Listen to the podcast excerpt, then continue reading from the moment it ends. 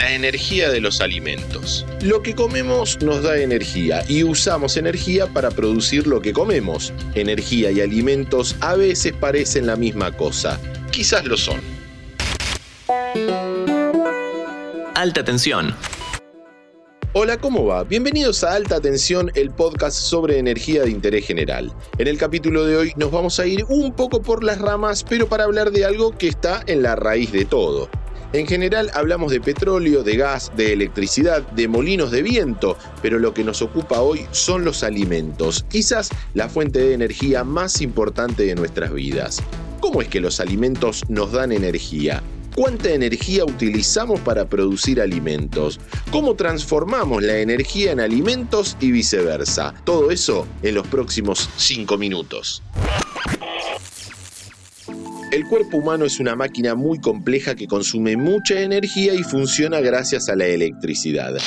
Esta máquina tiene un músculo hueco que se llama corazón, que bombea sangre a todo el sistema gracias a un pulso eléctrico. La sangre lleva oxígeno, temperatura y todo lo que necesita la máquina para funcionar y no romperse o infectarse. Además, la máquina tiene unos órganos que reciben señales del exterior y luego las transmiten con cargas eléctricas positivas y negativas a un centro de cómputo que se llama cerebro. El cerebro procesa toda esa información gracias a la sinapsis, que también es eléctrica, y a partir de ahí le dice al resto del sistema cómo funcionar. Incluso es el encargado de decirle al cuerpo que es hora de comer porque necesita energía. El cerebro se lleva más o menos el 20% de la energía, así que está muy atento a eso.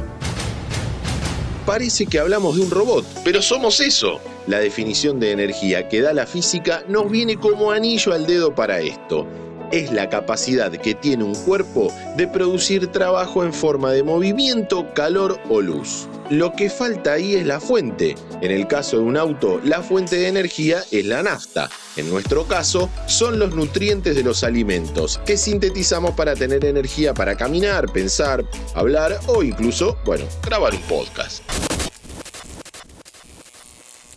La historia de la humanidad se puede contar a través de la eficiencia energética de los alimentos. Los cazadores recolectores tenían que medir eso todo el tiempo, o sea, cuánta energía gastaban para cazar un mamut y cuánta energía les daba el mamut a cambio, o cuánta energía les daban los frutos de los árboles.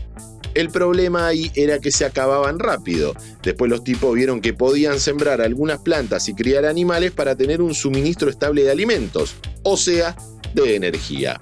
Los animales también se usaban para facilitar y expandir la producción, y esos animales también consumían energía. Millones de años después, la cosa se fue complejizando. Los humanos hoy somos 8 mil millones, así que para preparar la cena hay que sembrar, criar y, bueno, cocinar un montón. Por suerte hay tecnologías que nos permiten hacer eso de manera bastante eficiente, aunque sigue siendo un enorme desafío. Y ahí aparece otra vez la energía para una cosechadora, para una fábrica de barritas de cereal, para un tambo, para trasladar en camión o para conservar en una heladera. Para todo eso utilizamos energía, muchísima energía se calcula que todo lo que tiene que ver con la alimentación, desde la granja hasta el supermercado, consume alrededor del 30% de la energía global. Así que podría decirse que en tu dieta semanal comes un poco de petróleo, gas y hasta energía nuclear el cálculo del mamut tiene sentido todavía, porque los recursos energéticos son finitos y porque además nos enfrentamos al enorme problema del calentamiento global. Así que tenemos que tomar conciencia y trabajar mucho en la eficiencia energética de los alimentos.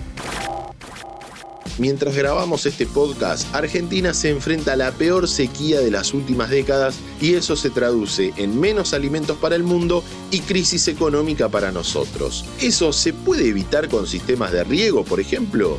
No del todo, pero seguramente sí atenuar.